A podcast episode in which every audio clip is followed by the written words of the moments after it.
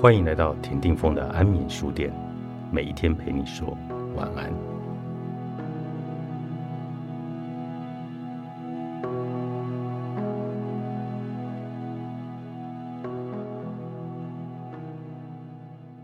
有句俗谚说：“如果想失去一个朋友，就把钱借给他。”为什么会有这句话呢？其中的道理是什么呢？照理说，借钱给朋友，朋友不是该对我心存感激吗？为什么受贿的人反而会想要逃避着曾经施恩的人呢？首先，当人必须开口向别人借钱的时候，通常都是自己境遇不佳的时期，不得已向别人求援，就仿佛暴露了自己的无能，总觉得脸上无光，所以。日后要面对这个借我钱的人，也会觉得困窘。其次，大部分的人借了钱都是想还的，可是如果真的还不出钱来，一拖再拖，双方其实都不好受。所以，就算是借钱的人，最后终于把钱都还完了，两人似乎以后也就不太想再往来了。这就是为什么。借钱反而会使得友谊生变的原因，可是这也不是必然会发生的。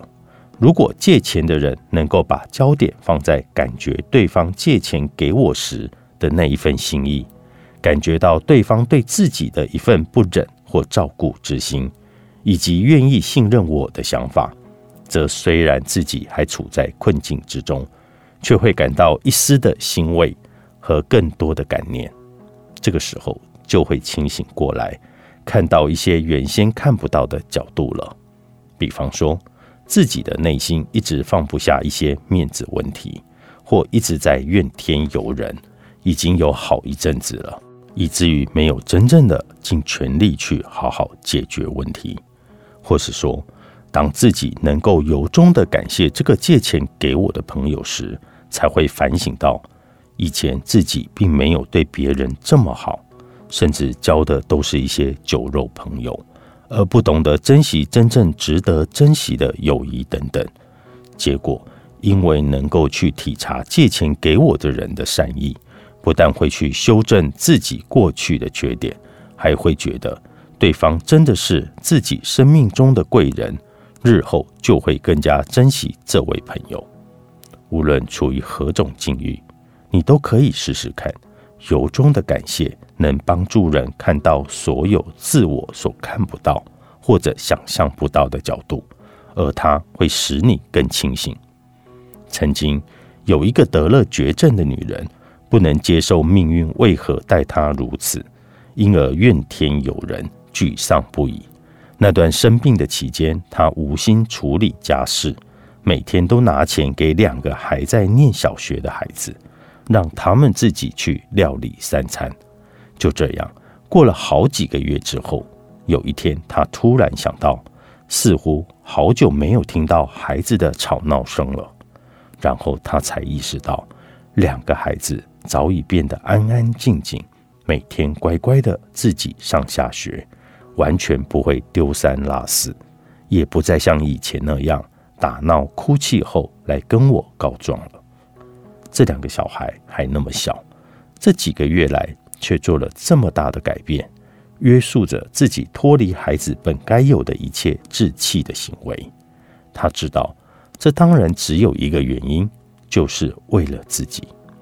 当他头一次感受到孩子们的心情以及孩子们对他的爱时，他哭了。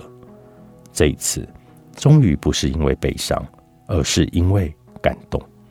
他突然清楚到，不管无常怎么打击他，他都有了振作起来的意义，那就是去为爱而活。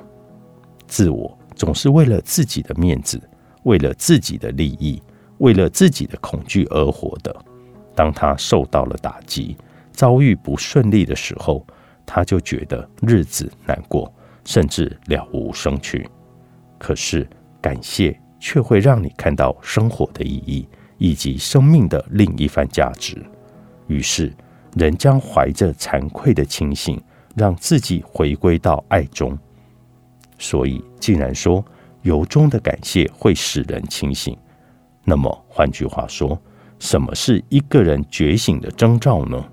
绝不是感觉手指有电或是眉心有光，而是当一个人开始能够常常涌现出由衷的感谢时。奉献，作者张晨，商周出版。